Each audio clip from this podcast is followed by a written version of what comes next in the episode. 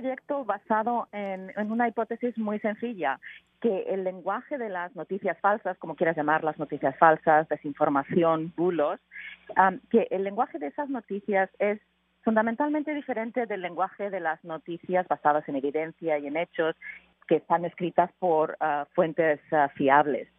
hay mucha eh, investigación sobre la desinformación y las noticias falsas y en gran parte se basa en el origen de la noticia, quién la distribuye, etcétera. Nosotros somos lingüistas computacionales y examinamos el lenguaje eh, partiendo de la idea de que el lenguaje va a ser diferente, que va a tener rasgos que lo diferencian de las noticias verdaderas.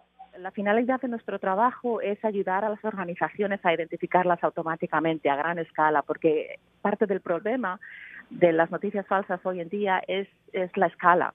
Siempre, siempre ha existido desinformación y propaganda, el problema ahora es que se distribuyen tan rápidamente y a tanta gente. ¿Y de qué manera ustedes les están colaborando con, instituciones justamente para poder detectar estas noticias falsas rápidamente? Ah, ahí está el problema. Ah, muchas de estas instituciones y plataformas no quieren colaborar.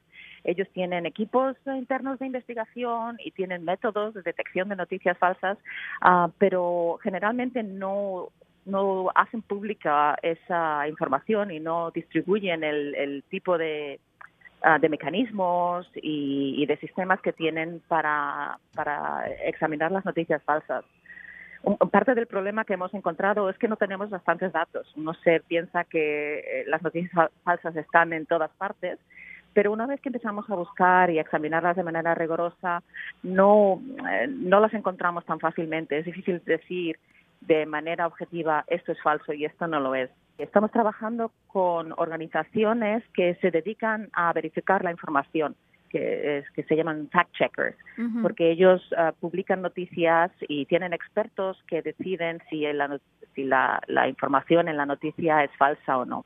Entonces, lo que hemos hecho es descargarnos ah, noticias de estos verificadores de datos que ellos han identificado como noticias falsas o verdaderas. Y a partir de ahí hacemos un análisis lingüístico. Ah, miramos, por ejemplo, lo largo que es el texto, la, longitud de las palabras, qué tipo de palabras hay. ¿Hay más nombres o más verbos? Por ejemplo, una, ah, una característica interesante que hemos encontrado es que las noticias falsas a veces parece que tienen un lenguaje más formal que las noticias verdaderas. ¿Ah, sí? y, al principio, al, principio nos parecía muy extraño, ah, no lo entendíamos, Mi explicación, en la explicación de, los que trabajamos en mi grupo, es que quizá los que escriben noticias falsas no son periodistas ah, y, piensan, bueno, un periodista es alguien que tiene un lenguaje muy formal y, y, que escribe mucho, entonces para imitar ese lenguaje yo tengo que escribir de manera formal. Mientras que los periodistas sabéis perfectamente eh, que, hay que escribir de una manera más sencilla y más asequible para el público general. Es mi explicación. Ah, como digo, es, una de las características que hemos encontrado de cómo distinguir automáticamente las noticias falsas de las noticias verdaderas. Hay algunas otras características como el hecho de que las noticias falsas no suelen presentar varios puntos de vista frente a las noticias auténticas en las que eh, se intenta establecer una, una visión ah, objetiva de un asunto y se, se, introducen varias opiniones y opiniones, encontradas para, para explicar eh, cualquiera que sea el asunto.